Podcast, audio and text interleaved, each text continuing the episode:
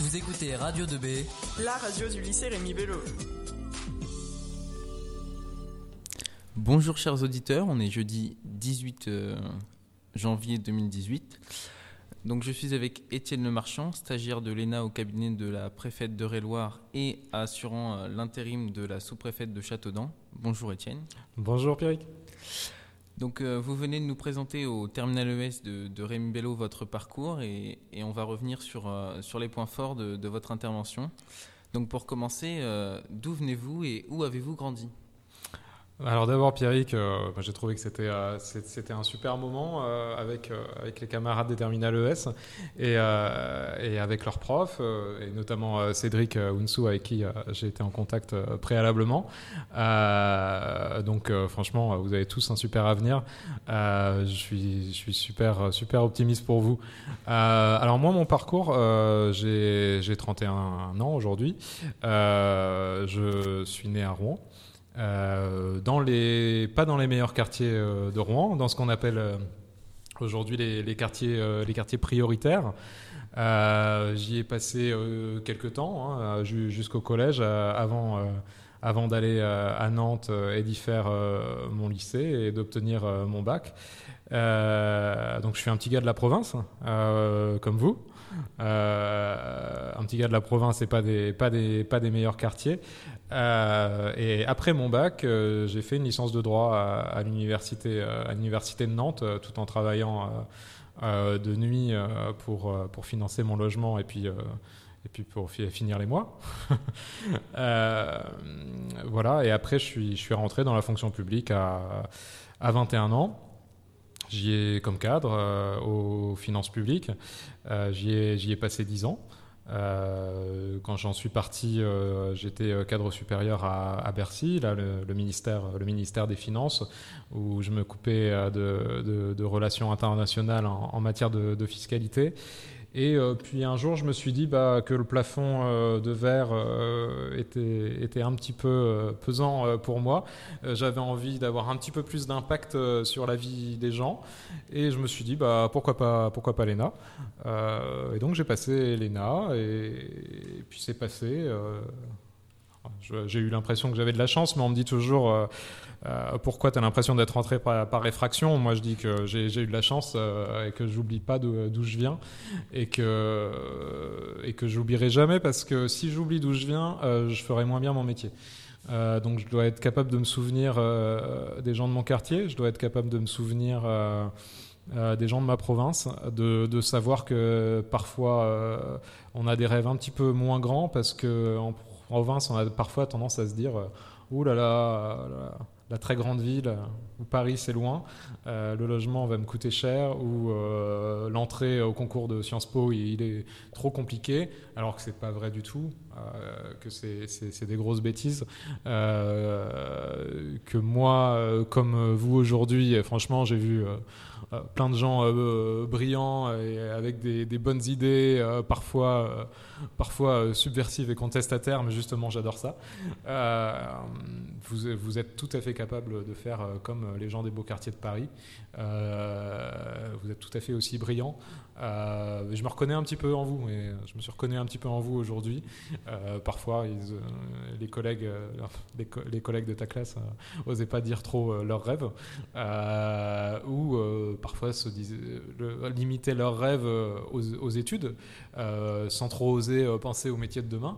Franchement, vous avez tous plein de talents. Euh, en plus, vous êtes d'une génération, euh, on le disait euh, avec Cédric en aparté, parce qu'on a le même âge avec Cédric, votre prof, que bah, nous on est un petit peu parfois admiratifs devant vous parce que bah, vous êtes d'une génération réseaux sociaux ultra connectés et tout, vous êtes capable d'être sur trois écrans en même temps et toujours rester concentré. Nous déjà, si on arrive à rester concentré sur un écran, c'est bien. Vous êtes capable d'apprendre plein de choses de, vous-même sur YouTube, apprendre à jouer de la guitare, apprendre à faire euh, je, ne sais euh, quel saut euh, de, sport extrême ou autre, tout seul, sans que nous, on soit absolument ca- capable de le faire, même en ayant regardé euh, 15 fois le tuto. Donc, ouais. Et puis, vous êtes des, des grands communicants déjà, quoi. Des, dès 13-14 ans, euh, vous êtes des rois de Snapchat. euh, euh, dès 13-14 ans, vous savez faire des trucs sur, sur Facebook. euh, nous, on n'y aurait même pas pensé. Euh, euh, voilà quoi. C'est cette génération, elle va nous pousser euh, très très vite, euh, très très vite derrière. Mais c'est surtout que franchement, faut croire en vous quoi. Parce que aujourd'hui, j'ai envie de dire, c'est un petit peu relatif euh, là d'où vous venez euh, de plus en plus. C'est un peu paradoxal ce que je dis en fait, parce que d'un côté, de plus en plus, on a tendance à dire euh, ouais, la mobilité sociale c'est compliqué. euh, je viens d'un quartier, je viens de province ou je viens d'un milieu rural, euh, c'est plus compliqué pour moi. Quelque part, c'est vrai, mais d'un autre côté, comme vous avez tous cet accès à Internet, réseaux sociaux, que vous êtes tous ultra bien informés, mais vous vous rendez pas compte parfois que c'est du savoir ce que vous apprenez. Et ben en fait, euh, il y a de moins en moins de différence entre quelqu'un euh, qui est né euh, à Marly-le-Roi et quelqu'un qui est né à, Paris, en fait. La seule chose, parfois, c'est les freins que vous vous mettez. Parfois, c'est l'ambiance, en fait. Voilà. Et, parfois, oui, du coup, vos parents ont peut-être plus peur de vous pousser quand, les entreprises ferment autour de vous. Mais j'ai envie de dire, voilà, déjà d'une, ça va un petit peu changer parce qu'il y a un vrai redécollage économique ici euh, sur, sur l'Eure-et-Loire. Euh, et ça, vous allez le voir, vous allez le sentir parce que depuis 2017, ça a bien redémarré. Mais en plus, euh, en plus de ça, franchement, il faut dépasser vos complexes ou votre manque de confiance en vous. Il faut vous dire que simplement, un- quelqu'un qui est en terminale ES dans un lycée du 16e arrondissement à Paris, pourquoi il va se dire que c'est davantage possible pour lui euh, de devenir un grand chirurgien ou de devenir un grand avocat, etc. Pourquoi il va se dire? Simplement parce que les gens dans la même classe que lui, euh, ils ont des parents qui, font ça, euh, parce que tout, le monde, du coup, s'encourage les uns les autres. Mais enfin, c'est une espèce d'émulation mutuelle. Mais est-ce que le, le contenu des cours aussi dans un lycée comme ça est pas plus important? Enfin, en fait, juste avant d'arriver au lycée Rembello, euh, j'étais au lycée militaire d'Autun. Je sais pas si Ouais. vous connaissez. C'est euh, Ah, déjà, c'est un lycée militaire. et euh, enfin le contenu des cours. euh, Enfin, on par exemple, mon père dit souvent un bac de Rembello, euh, c'est la même chose qu'un bac du lycée militaire. Mais enfin, moi, je sais qu'au fond de moi, c'est pas vraiment la même chose parce que quelqu'un, enfin moi, en première, j'utilisais encore des connaissances du premier trimestre du lycée militaire en seconde. Hmm. Et, euh, et tout le monde était en mode euh, comment tu sais ça euh? Enfin, le contenu est vachement plus important dans Alors, les écoles comme tu as, ça. quoi. deux choses. Euh, le contenu, déjà, tu vois, par rapport aux réseaux sociaux, l'information, tout ça, c'est de plus en plus relatif. Un. De deux, moi, à mon sens, tu as certains établissements où tu as moins de diversité, donc du coup, tu n'apprends pas cette, euh, cette, cette connaissance humaine. Et après tout, euh, moi je parle pour mon métier, à un moment donné, c'est d'humain qu'on va s'occuper. On va chercher à améliorer la vie des gens. Si tu, tous tes camarades ils sont issus du même milieu, tu vas voir le monde en relatif, dans le sens où tu vas voir qu'une toute petite partie du monde. Alors oui, ok, il y a du contenu, du contenu, du contenu, mais la vie, c'est pas que du contenu. Tu vois, tu t'apprends plein d'autres choses ici, une richesse. euh, et, et moi, j'ai toujours trouvé, enfin, moi, ce que j'ai toujours adoré euh, dans, dans mon métier donc de, de fonctionnaire et maintenant de haut fonctionnaire, c'est toujours confronter ma théorie. Je te parlais de reproduction sociale chez Bourdieu et, de le, confronter, moi, à mon travail sur le terrain, par exemple, dans les quartiers de Dreux aujourd'hui. C'est ça. C'est je me dis, qu'est-ce que je peux vérifier si je ne vois que d'un côté euh, la théorie de Schumpeter et sans voir euh, la destruction euh, créatrice s'exercer dans mon bassin d'emploi, je la comprends pas la théorie de Schumpeter. C'est comme ça que je le vois. Ok. Donc c'est comme ça que je le verrai. Puis parfois, tu sais, en plus, on se fait un monde, on se fait un monde des étiquettes, des étiquettes qu'on met sur un CV. Et, et franchement, faut, faut dépasser ça parce que si tout le monde se dit ça, on n'en sort jamais. Et en plus, le lycée Rémé Bello, il a une super euh, réputation, ce, ce lycée. Donc euh, voilà, tu as une ministre qui est passée en plus. C'était peut-être pas la première. euh, à, la, rentrée, tu as des super profs et puis euh, une architecture euh, exceptionnelle euh, où vous pouvez faire plein d'activités. Et ça, c'est ça aussi. hein. Moi, je sais pas après euh, ce que tu faisais au lycée militaire, euh, c'était sûrement très bien. Mais ici, il y a plein, plein d'activités sociales. Et en fait, si tu veux, le contenu, c'est pas que du savoir. c'est pas que c'est aussi du savoir-faire, du savoir-être. Ça veut dire demain être capable de faire des choses en projet. Ouais. Bah, c'est pour ça que j'en suis parti en fait. Voilà, tu vois, tu le dis toi-même. Mais tu sais que ça, c'est ça qui va être de plus en plus valorisé. De plus en plus euh, valoriser la capacité à travailler en mode projet, à s'écouter les uns les autres, à être capable de monter une petite asso parce que c'est un truc auquel tu crois.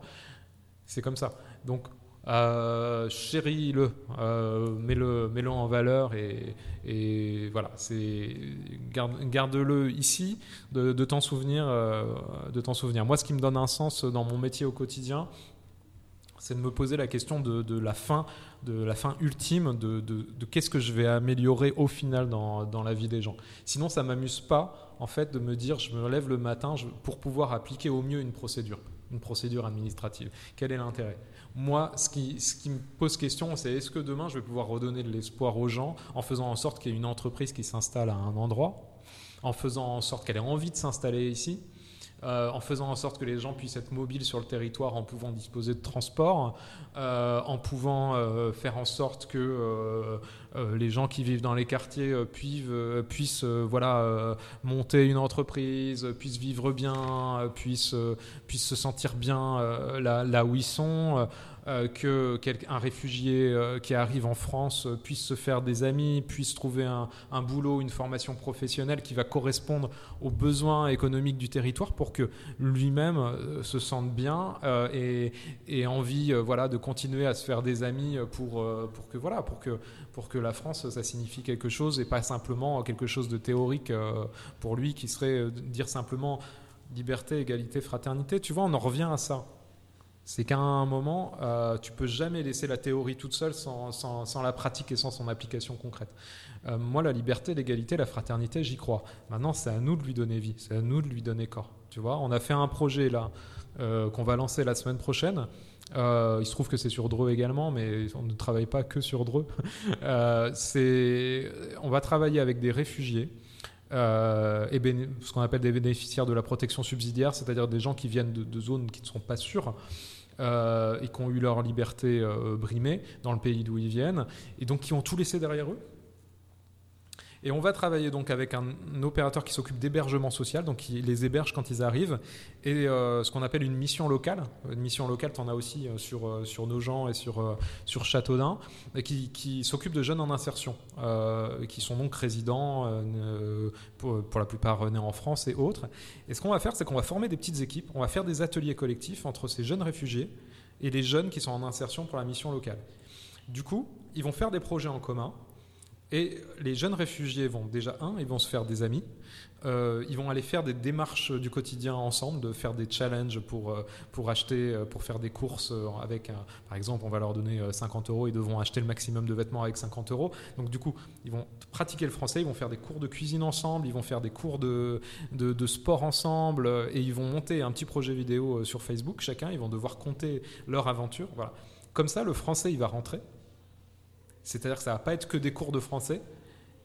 Ils vont mettre en pratique en permanence, du coup, ils vont ils vont s'en souvenir. Tu vois et, ça, et ça, du coup, c'est vraiment important pour que eux se sentent bien qu'ils se fassent des amis et qu'ils ont une maîtrise du français qui leur permet de plus avoir peur quand ils vont faire leurs courses, plus avoir peur quand ils font leur, leur démarche administrative. Euh, voilà, c'est pour ça qu'il faut toujours se dire tous les principes de la République, il faut leur donner corps, il faut leur donner vie. C'est à ça qu'on sert, euh, à ça qu'on sert comme, comme fonctionnaire et comme, comme haut fonctionnaire.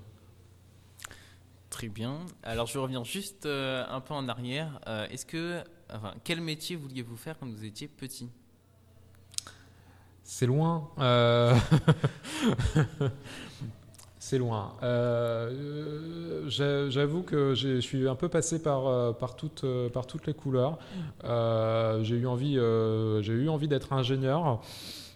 En même temps, l'envie d'être haut fonctionnaire, ça remonte à très loin pour moi. Euh, pourquoi? Euh, Parce que j'ai vu, tellement de misère et de violence autour de moi euh, que je me suis posé assez tôt les questions de comment, euh, faire arrêter ça et que tout le monde ait à peu près les mêmes chances dans la vie et qu'on ne démarre pas avec un espèce de boulet comme ça au pied qui fait qu'on qu reste coincé là, où on est né. Pas forcément parce qu'on peut très bien réussir là où on est né, mais en tout cas euh, de ne pas avoir d'espoir. Donc Euh, c'est- non, c'est venu très tôt. Mais si je te, je te dis euh, à quel âge, en fait, ça va, ça, tu vas te demander si c'est crédible ou si c'est des mythos. Donc, euh, je vais, euh, je vais pas, je vais, je vais pas te le dire. Non, c'était euh, ouais, tout jeune, tout, tout, tout jeune adolescent. Et euh, le métier de vos parents? Alors, métier de mes parents. Euh, J'avoue que là, je, je vais aller dans le sens de la reproduction sociale. Euh, ils, étaient, ils étaient fonctionnaires, mais ils n'étaient pas fonctionnaires, euh, ils n'étaient pas cadres. Voilà. Ok. Et est-ce que à la fin de votre année, ou du moins pendant votre année de terminale, vous étiez sûr de ce que vous vouliez faire, ou vous avez des gros doutes, vous avez changé totalement d'idée En fait, j'ai mis longtemps à, à mettre en pratique euh, le rêve que je m'étais fixé. C'est-à-dire que euh, moi, j'ai eu un rapport à l'institution euh, scolaire qui était un petit peu compliqué, un peu mouvementé. Je recommande à personne. Euh, je m'y sentais pas forcément, forcément super bien. En même temps, je le regrette, je le, regrette un peu. Euh, donc j'ai vraiment démarré. En fait, voilà, moi j'ai besoin de concret, donc euh, j'ai vraiment démarré vers la, voie pour aller plus haut euh, qu'au moment où je suis rentré. voilà, j'ai commencé à travailler dans la fonction publique. Ça s'est passé assez jeune pour moi puisque j'avais j'avais 21 ans, mais j'avais d'autres expériences professionnelles avant, en même temps que, que je finissais. Enfin, mes, courtes études de, licence de droit.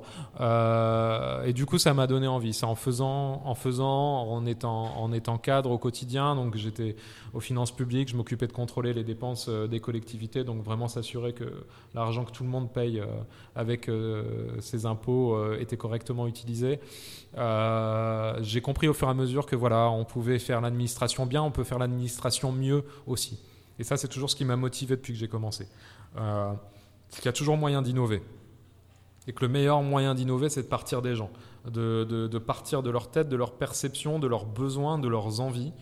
Et du coup, derrière, on peut déployer euh, des, politiques, euh, des politiques publiques. Et quel était le sentiment ou l'avis de vos proches quand vous, vous leur avez annoncé que vous vouliez faire l'ENA? En fait, j'ai dit à personne. Euh, déjà, même si j'avais envie euh, d'être euh, au fonctionnaire euh, relativement jeune, après, je me suis mis un certain nombre de barrières pendant, pendant des années. Et je me disais, Léna, je vais pas le dire à quelqu'un parce que si, si je le passe et que je me plante, tout le monde va se, foutre de ma gueule. Du coup, je l'ai passé un petit peu en faisant. En faisant le plus grand secret autour de moi. Et quand je l'ai passé, euh, quand je l'ai passé, euh, je l'ai eu. Et en fait, après, ça se passe très très vite parce que tu vois, tu as, le concours, puis un mois après, on te dit, bah, vous déménagez. euh, à ce moment-là, moi, je vivais à, Paris, enfin dans, dans les Hauts-de-Seine, ce n'est pas très très loin d'ici d'ailleurs. Et euh, en un mois, je- il fallait partir à Strasbourg parce que ça- voilà, la, la scolarité de l'ENA, elle se passe à Strasbourg avant qu'on parte en stage un petit peu, un petit peu partout, un petit peu partout dans le monde. Moi, je, ma, ma, sœur on a commencé à beaucoup se, se, se foutre de moi en fait du jour où je où j'ai eu l'ENA. Euh, elle m'a ressorti tous les préjugés sur les énarques. euh, elle est prof, elle est prof des écoles et Vous êtes beaucoup de frères et sœurs? Ouais, j'ai deux sœurs. J'ai deux sœurs. Une officier de protection des réfugiés et une sœur qui est, qui professeure des écoles. Et, euh, et ma petite sœur, professeure des écoles, s'est beaucoup moquée de moi. Euh, m'a dit euh, bon, euh, maintenant on a un énarque, il va falloir se taire à la maison. Mais mais bon, j'ai quand même une très bonne relation avec l'éducation nationale, dont j'admire le, travail quotidien inlassable, génération d'élèves après génération d'élèves. Et euh, euh, voilà, en plus, euh, voilà, tu as un super exemple de prof principal là, donc il, faut, il faut en profiter. Pas partout, pas toujours le cas de rencontrer des, gens qui croient à leur métier. Et là, je parle pas que d'éducation nationale, hein, c'est pareil par- partout, pareil pour les entreprises, pareil dans la fonction, dans la fonction publique. Je dis pas que c'est la minorité, c'est au contraire l'écrasante majorité de gens qui croient à leur métier. Mais ça veut dire parfois, voilà, vous voyez pas le boulot qu'ils font derrière la scène parfois. Je suis sûr que Cédric, des fois, il se retrouve à corriger des copies et, genre ça lui prend tout le week-end et parce qu'il a juste envie que ce soit bien fait et, que, et que tu progresses ou que tes collègues ils progressent euh, parce qu'il se dit si je bâcle ça, bah, ça sert à rien, j'ai corrigé pour rien. Mais je suis sûr qu'il fait ça tout le temps et il vous le dira pas. Et, mais mais c'est ça, c'est ça aussi le, la, foi et de croire en, son métier. Euh, donc là, je suis un, un bond dans le temps. Euh, et c'est des questions sur l'ENA. Euh, étant donné que les énarques jouent un rôle central dans la vie politique française, donc euh, on a quatre présidents de la République, huit premiers ministres et de nombreux ministres et secrétaires d'État, euh, est-ce que vous souhaitez vous lancer dans la politique? Alors, on a un nouveau directeur de, l'ENA qui, a, indiqué, c'est la volonté du président de la République, euh, que, en fait, euh, pour lui, les, énarques devaient être davantage euh, au service des gens, devaient directement impacter la vie des gens. Et ça, j'ai envie de dire, c'est de la politique. Alors, on peut discuter du sens de ce qu'est la politique. La politique, c'est être au service de la cité. Moi, j'estime que quand on est dans l'administration et qu'- qu'on y croit et qu'on cherche à faire des, choses euh, qui, impactent la vie des gens en bien, pour moi, on fait de la politique. Derrière, j'ai compris ta question. faire, euh, faire de la politique euh, dans le sens être élu, on va dire ça comme ça, pour euh, vraiment utiliser les, termes justes, puis ça t'entraînera pour tes études en droit, euh, d'utiliser le, terme exact. Ça, je te dis, en droit, ça pardonne pas, tu n'utilises pas le bon terme, tu, tu te fais tacler tout de suite. Euh, non, mais sé- sérieusement, être élu. Être élu, c'est être élu par, par les citoyens. Euh, c'est pas un métier, c'est quelque chose qu'on est censé faire en plus de son emploi. Pour un haut fonctionnaire, il faut quand même savoir que quelqu'un qui est élu euh, de, la, de la République en tant que député ou sénateur, il ne peut pas rester haut fonctionnaire. Il est obligé de se mettre en ce qu'on appelle en disponibilité euh, ou de démissionner. Quelqu'un, par contre, qui est élu local, qui est maire, euh, voilà, peut avoir un mandat, de moins en moins de mandats ensemble, puisque on est aujourd'hui à la fin du cumul des mandats, enchaîner de moins en moins de mandats à la suite aussi. Est-ce que ça m'attire Euh, Je vais être ambivalent. Je pense qu'on doit s'inspirer de ce que font les élus dans leur manière d'appréhender euh, les questions euh, qui intéressent la cité, donc la vie des gens, c'est-à-dire aller les voir là où ils sont, aller vers eux. Ça, j'y crois. Maintenant, moi, j'aime la neutralité.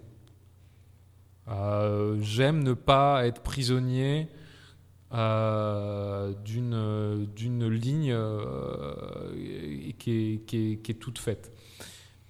J'ai envie de dire que ça, ça évolue aussi, euh, et qu'un haut fonctionnaire, de toute façon, il est obligé et il doit le faire, et c'est son devoir de loyauté, et souvent il y trouve son compte, d'appliquer la politique du gouvernement. Il le sera, il sera toujours, toujours loyal, et s'il n'est pas loyal, il n'a pas à être haut fonctionnaire. Mais, euh, mais par contre, me retrouver dans des débats où euh, je serai obligé de, tenir euh, une ligne systématiquement, je sais pas. Peut-être, euh, peut-être plus tard, euh, si, si j'estimais que le haut fonctionnaire n'a pas un pouvoir de transformation suffisant. Voilà. Il faut agir sur le réel. C'est vraiment moi, ça, c'est, ça qui me guide. Mais je pense que beaucoup d'entre vous, honnêtement, euh, en, échangeant avec vous dans la classe, euh, sont, sont, très, euh, sont en fait très motivés par ça, par leur par leur environnement et faire en sorte que, la vie, des gens euh, soit meilleure. Euh, alors il y a une question qui me vient. Est-ce qu'il y a une bonne entente entre énarques Parce que quand on voit les, bah, parlementaires qui, qui, en sortent, il y a des courants d'opinion qui s'opposent. Ce que, ce que j'aime avec ta génération, c'est que vous n'êtes jamais politiquement correct. J'adore. Euh, J'adore, je me sens moins seul. Euh, dans la mienne, euh, des très jeunes trentenaires, euh, on l'était un petit peu plus parfois. Hein Et euh, alors, est-ce qu'il y a toujours une très bonne entente entre énarques? Bah, Par définition, euh, on est parfois en compétition. Euh, alors, pendant l'ENA, on est. C'est dans le système de l'ENA, on est en compétition pour notre classement à la sortie. Et évidemment, ça, va jouer sur là, le lieu où on travaille, ça va jouer sur toute notre carrière pour la suite, parce qu'une fois que tu es énarque, quand même, tu vas pas pouvoir repasser un autre concours derrière euh, pour changer de métier. Enfin, dans des cas très très limités.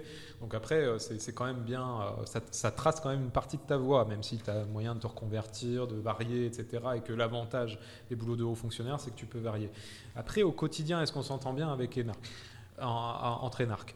Il y a un phénomène de réseau, mais là j'aimerais un petit peu réhabiliter l'idée de réseau. Euh, vous voyez, les entreprises, elles travaillent entre elles en réseau. Euh, je, connais quelqu'un de confiance, donc je vais pouvoir avancer sur ce dossier parce que je sais qu'un tel, euh, il sait trouver un fournisseur, un client facilement, donc ça m'aide. Les énarques, entre eux, ils travaillent en réseau. Est-ce que toi, tu as déjà travaillé sur la problématique de l'assurance chômage voilà. Et du coup, on s'échange des savoirs, on s'échange des contacts et ça aide. Faut pas voir le réseau comme un entre-soi euh, qui, qui, se rendrait des petits services, etc. Euh, euh, mes, camarades et, mes, jeunes camarades d'Alena sont très très férus de déontologie et, d'éthique. donc je les vois pas du tout partir sur, sur cette pente-là et ça fait, ça fait bien longtemps que tout ça est une pratique révolue. Euh, mais oui, les énarques entre eux, quand même, euh, on se contacte facilement. On dit voilà, je suis de la promo de telle année, donc on s'appelle et, le contact est facilement et euh, se fait facilement. Après, au quotidien, si on se retrouve dans un même service, ouais, parfois la compétition revient. Mais je pense qu'on apprend à être plus constructif aussi, et c'est ce qu'on nous apprend maintenant à l'ENA. on fait des cours de management pour être en co-construction ensemble, euh, pour pouvoir euh, être capable de mener des projets ensemble, pour justement éviter ces phénomènes de, compétition, parce que l'intérêt général, c'est pas de la compétition. Hein. Un bout d'un moment, euh, il, en pâtirait. Très bien. donc maintenant, je vais revenir sur votre stage au cabinet de la préfète de Réloir. Donc vous avez un peu partiellement répondu à la question, mais est-ce que vous pouvez nous expliquer vos différentes tâches et votre fonction? Alors, euh, le stagiaire ENA, euh, c'est une institution qui, existe depuis 1945. Euh, les préfectures ont des, stagiaires ENA depuis 1945. Il y a même des films qui se sont faits là-dessus. bon, bah, relativement confidentiels. c'est pas non plus, ça n'a pas le même tirage qu'une série télévisée populaire. Non, mais donc en fait, le positionnement se fait assez naturellement, assez haut aussi. Euh, c'est-à-dire qu'on est amené à faire des, missions comme, euh, comme euh, le font les sous-préfets. La seule différence, c'est qu'on n'a pas le droit de prendre de, de décision de nous-mêmes, qu'on doit toujours en référer. Mais en termes de positionnement, voilà, on a la, même hauteur de vue, la même possibilité de, concevoir des choses, de mener des projets. Alors concrètement, je pourrais peut-être essayer de partir en chiffres parce que j'ai vu que tu étais féru de statistiques sur les premiers ministres issus de l'ENA. Euh, comment le dire euh, C'est 24-7, de le travail c'est 24 heures sur 24, 7 jours sur 7. Euh, je, zéro jour de congé en 5 mois. 5 visites ministérielles parce que le début de la rentrée fut, fut particulièrement intense en la matière. Jacqueline Gouraud, la ministre auprès du ministre de l'Intérieur, est venue ici faire une émission de, de radio. tu étais là, Pierre euh, j'étais pas là à ce moment-là, mais j'étais là. D'accord. Euh, donc voilà, c'était c'était un bon moment. En plus, euh, c'est quelqu'un de vraiment super humain, super sympa, abordable et tout. Et donc ça déjà ça, ça occupe bien, mais je me suis occupé donc de, de, de, Châteaudun, de la sous-préfecture depuis quelques temps, le, temps que la, sous-préfète de l'indisponibilité de, la sous-préfète euh, Madame Malika Ben Larbi, euh, qui voilà, il fallait prendre la suite de, quelqu'un qui, qui, gérait super bien sa sous-préfecture, donc il fallait être à la hauteur. donc c'était du travail de terrain, discuter avec les élus, mener des projets. présider les réunions de sécurité chaque semaine avec les gendarmes, avec le centre de détention, parce qu'il y a un centre de détention sur le, euh, sur, sur le bassin de, Châteaudun, euh, un petit peu donner un cap aux équipes, parce qu'il y a, y a une équipe hein, de, de 7 personnes à, la sous-préfecture de, Châteaudun. Euh, et puis, ces, ces, quelques projets dont j'ai parlé, alors je t'ai parlé de ce projet qu'on avait fait, qui, là pour le coup sont des projets départementaux. Je parler de ce projet qu'on avait fait avec des, réfugiés sur le, sur le Drouet.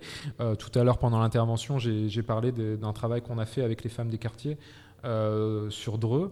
Euh, c'est un projet qui s'appelle Pépite. il s'appelle Pépite parce que parce qu'on estime qu'il y a plein de pépites dans les quartiers qui demandent qu'à être révélées, qui ont plein de talents. Euh, voilà, c'est ce que je te disais, c'est la génération tuto ou des gens qui ont appris euh, avant euh, à faire plein de choses. Elles, sont capables de, faire traiteur pour un mariage, elles sont capables de, faire, de, la cuisine, de la coiffure, de la couture, de l'onglerie, etc. Mais elles ne peuvent pas se faire rémunérer pour ça, elles ne peuvent pas en vivre. Euh, et donc elles bénéficient pas de, de, elles cotisent pas pour, pour leur retraite. Donc euh, ce projet consiste à aller vers elles et puis euh, essayer de travailler à leur faire monter une vraie entreprise à partir de cette activité qu'elles savent faire, de ce talent qu'elles ont les accompagner. Et, ça, l'idée, c'est que ça change aussi, au-delà de, de faciliter et redonner du rêve et de l'ambition à ces, à ces personnes individuellement, ça doit permettre de changer l'image de la femme dans les quartiers. Euh, ça doit permettre aussi que cette première génération euh, de femmes entrepreneuses des quartiers, de euh, elles soient capables de chaperonner la, prochaine euh, vague d'entrepreneuses des quartiers et que derrière, bah, leurs enfants euh, à l'école, quand un camarade posera la question ta maman fait quoi? Bah, ils, pourront dire ma maman elle est chef d'entreprise. Donc c'est. C'est quand même juste la classe. Donc ce projet, moi, je l'ai fait avec une femme qui est formidable, qui est, qui est directrice de la mission locale à Dreux, qui s'appelle Mina Daoudi, qui est également délégué du mouvement départemental du NI, qui s'occupe de la protection euh, euh, des femmes ayant souffert de, violences conjugales ou de, ou de prostitution, euh, qui a une formidable énergie. Et donc on a, mis ça en, œuvre avec le, soutien, le soutien du sous-préfet. voilà, ces genres de, projets, je ne peux pas te donner la liste totale de ce que j'ai fait parce qu'il y a eu 15 000 notes, parce qu'il y a ça aussi. On, fait des notes sur l'évolution de la législation en matière de, de finances locales, en matière de logement social, en matière de d'organismes consulaires comme les chambres de commerce et d'industrie. Euh, on, a travaillé également sur un événement avec l'éducation nationale pour, pour permettre que, que des jeunes euh, lycéens euh, comme toi et qui ont de l'ambition comme toi puissent, puissent rencontrer des, des, professionnels qui sont issus de leur territoire et qui ont réussi dans le domaine euh, qui, leur plaisait. Euh, on a commencé à mettre ça, à mettre ça en route. Donc c'est un peu l'idée voilà, que, que, Cédric et d'autres euh, cherchent à faire en faisant venir des gens vous rencontrer ici. ça c'est bien parce qu'on se rend compte que comme ça, ça lève les freins que vous vous mettez tout seul. On comprend pourquoi vous vous les mettez, hein, les freins parfois. Mais vous, vous êtes lycéen ici et parfois vous vous dites ouais, j'ai pas le droit de rêver trop grand. Ah, si, vous avez le droit. Euh, vous êtes ambitieux, mais a pas honte de l'ambition. Enfin, franchement. Euh, vous êtes, euh, vous êtes super, super doué, super talentueux. Vous, avez la classe, vous parlez super bien. En plus, il parle super bien. Hein. donc, c'est vrai que, c'est vrai que, non, mais je vais te dire, moi, à votre âge, on était moins, des, moins des, brouillards et, on avait moins le sens de la communication. Donc, soyez, soyez, bien, bien conscient de, de votre richesse. Alors je, rigole toujours par contre quand je vous entends tous dire euh, ah, je n'arrive pas à parler anglais, je euh, je vais pas réussir à faire parce que je sais pas parler anglais. Euh. Bon, déjà d'une, si vous utilisez Internet ou un ordinateur, etc., vous nous ridiculisez tous en, moins de deux. de deux, l'anglais, faut y prendre du plaisir. Ouais, l'anglais, bah oui, en fait, vous, psychologiquement, vous vous dites du moment où vous êtes assis dans une classe, euh, ça m'intéresse moins. Euh, parce que c'est comme ça, hein, des, générations de lycéens se sont dit ça, euh, moi le premier, et malheureusement, je veux dire, avec la super équipe de profs qu'on voit ici quand même, on était bien ingrats. mais en fait, l'anglais, faites des choses, vous voulez apprendre l'anglais, faites des choses qui vous font plaisir, que vous feriez en français, vous les faites en anglais. T'es passionné de quoi, toi? Oula, euh, de plongée, euh, de politique, d'histoire. Tu lis des magazines, genre l'histoire euh, sur Des livres d'histoire, oui. Des livres d'histoire.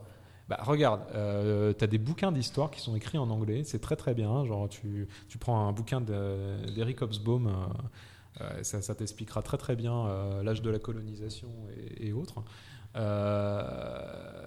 fais ça. Et puis, si tu te sens pas encore capable de lire euh, un bouquin d'un académicien, euh, enfin l'équivalent d'un académicien, euh, d'un bouquin académique, on va dire, sur, sur l'histoire, et eh ben, tu fais comme moi, ce que j'ai fait à un âge de grand adolescent, c'est-à-dire à 19 ans. moi, j'ai lu tous les Harry Potter en anglais. C'était très progressif et, Et après, du coup, j'ai mieux compris BBC, CNN, tout ça. Et puis, tu, lis quelques articles simples au début, quoi. Je veux dire, tu peux prendre euh, le, journal Le Guardian, tout ça, qui sont relativement simples. Puis après, tu peux aller vers des trucs genre New York Times ou, Financial Times. Mais euh, fais des choses qui te font, qui te font plaisir, tu vois.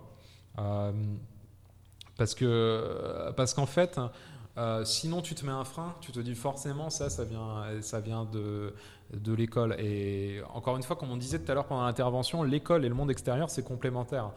Il n'y a pas un grand mur d'ailleurs, tu le vois, symboliquement, ton lycée, comment il est fait, tu pas un grand mur d'enceinte. il est ouvert. Parce qu'on avait compris quand on l'a construit euh, qu'en fait, euh, fait, il fallait montrer dans l'architecture que, que l'école, euh, c'est un monde ouvert. Et, donc c'est ça. Dis-toi, euh, l'anglais, il faut pas, faut pas l'associer forcément à examen, parce qu'au fond, c'est un peu ça hein, qui vous, qui, vous, qui vous rebute, c'est vous dire que vous allez être évalué à la fin. Et moi, c'est vrai qu'à chaque fois qu'on me dit je vais être évalué, j'ai moins envie de faire les choses. Mais ça, c'est chacun son état d'esprit. Il y en a, ça les gêne pas, hein, franchement. Mais, euh, mais du coup, bah ouais, ça, ça, ça, vous, ça vous fait peur, ça vous rebute un peu, puis vous avez moins envie d'apprendre l'anglais. Mais dis-toi, j'apprends pas. Dis-toi, je fais un truc qui me fait plaisir et, euh, et, je fais un truc qui me fait plaisir et du coup, euh, du coup, voilà, j'adore, euh, j'adore apprendre l'anglais. Et faut, faut juste, voilà, le sortir, le sortir un peu. De, de, son milieu, contrôle, contrôle sur table. C'est souvent l'école qui, qui donne aux, aux, gens, ou en tout cas aux élèves, l'idée de je suis, je suis nul ou, ou c'est difficile. Mais quand on va à l'étranger, par exemple, moi je suis LV2 allemand, et j'ai eu la chance d'aller une semaine à Berlin. Et euh, c'est, enfin, on voit la langue différemment. Quoi. En cours, je suis pas spécialement fan de l'allemand, mais euh, à l'étranger et à Berlin, c'était vraiment cool. Et puis pour échanger avec les gens et tout, c'est, c'est vraiment autre chose. C'est, c'est même une autre langue. Quoi. C'est... Ouais, alors en fait, euh, enfin moi j'ai pas d'avis sur l'école, puis je serais très mal placé pour le donner. euh, Parce qu'en fait, euh, euh, parce qu'en fait, voilà, l'éducation nationale, c'est ce qu'elle fait. Et, bah, je sais pas si tu es au courant, mais d'ailleurs, euh, le ministre de l'Éducation a monté un conseil scientifique avec un monsieur qui s'appelle Stanislas Dehaene, et justement, ils vont travailler sur sur comment bien bien faire acquérir. les différents savoirs et du coup bah, est-ce qu'on doit expérimenter des nouvelles choses dans, la manière d'organiser la classe ou autre? Mais déjà ils tentent plein de trucs mais, mais voilà, mais, c'est vrai que bah, il y a des très très bonnes choses dans le modèle français et puis il y, a des choses qu'on peut envisager euh, de, faire évoluer. Euh, mais c'est des grands professionnels qui ont, vraiment envie de, faire en sorte que vous apprendre. C'est apprendre, c'est un grand mot en fait parce que les savoirs ils évoluent tout le temps. Donc il faudra toujours être curieux. Mais euh, c'est apprendre à apprendre en fait. C'est la recherche de l'imagination. Mais ça, je crois que c'est euh, Einstein qui l'a dit. Mais vous l'avez reformulé en fait. Mm. En fait, je suis pas aussi cultivé que toi, donc du coup, euh, je... je, je, je, m'en remets à toi euh, par rapport à ça. mais, mais tu sais, Einstein était un cancre oui. à l'école. Voilà. Donc, toi, tu ne l'es pas. Euh, j'ai cru comprendre. Euh, mais, mais que vous soyez bon euh, dans vos notes ou que vous soyez pas bon dans vos notes, je vais vous dire un truc. Quand vous avez une note, c'est pas tant la note qu'il faut regarder, c'est pas tant le chiffre qu'il faut regarder, c'est faut regarder c'est quoi ma marge de progression, qu'est-ce qu'il faut que j'améliore? Voilà, c'est ça. Et puis l'école et le monde extérieur, l'école et le monde extérieur, c'est complémentaire. Enfin, mm. on peut pas avoir aller, bah, par exemple là je parlais de l'étranger, mais on peut, j'aurais pas pu aller à Berlin et me débrouiller si j'avais pas eu les cours, euh, les cours avant. Voilà, bah Pierrick, je crois qu'il va falloir conclure. Donc, euh, eh bah, c'était agréable de passer ce euh, moment avec toi et avec tout le monde. Bah merci, et c'était ouais, super agréable. On a appris pas mal de choses. Donc, je vous remercie d'être venu et je remercie les auditeurs de nous avoir écoutés. Et à très bientôt sur la radio du lycée Rémi Bello. Merci à tous. Radio 2B.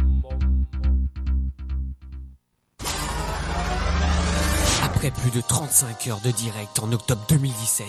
Bonjour à tous et à toutes, bienvenue sur Radio 2B, vous écoutez la matinale originale. Vous êtes sur la 100 FM, la radio du lycée Rémi Bello. Salut à toutes et à tous et bienvenue sur Radio 2B pour la soirée jusqu'à 19h. Après 280 émissions postées sur l'audioblog Arte de Radio 2B. Pas de bras, pas de Pas derrière. Eh, franchement, si vous voyez pas ce qui se passe en direct, venez. Après plus de 5000 écoutes, Lyon, l'amour frappe enfin à votre porte. Il aurait fallu installer une sonnette pour l'entendre. Vierge, ne lâchez rien, surtout pas votre tasse de café au-dessus de votre clavier. Radio 2B Radio crée sa web radio. Web radio. Radio 2B revient en direct avec la crème de la crème des émissions animée par l'ensemble de l'équipe de l'atelier radio le lundi 22 janvier entre 14h et 20h. Pour nous écouter, rien de plus simple. Rendez-vous sur la page Facebook de Radio 2B, rubrique radio. TMTC. Toi-même, tu sais. Alors rendez-vous le lundi 22 janvier 2018 à partir de 14h en direct sur Radio 2B. Vous écoutez Radio 2B. La radio du lycée Rémi Bello.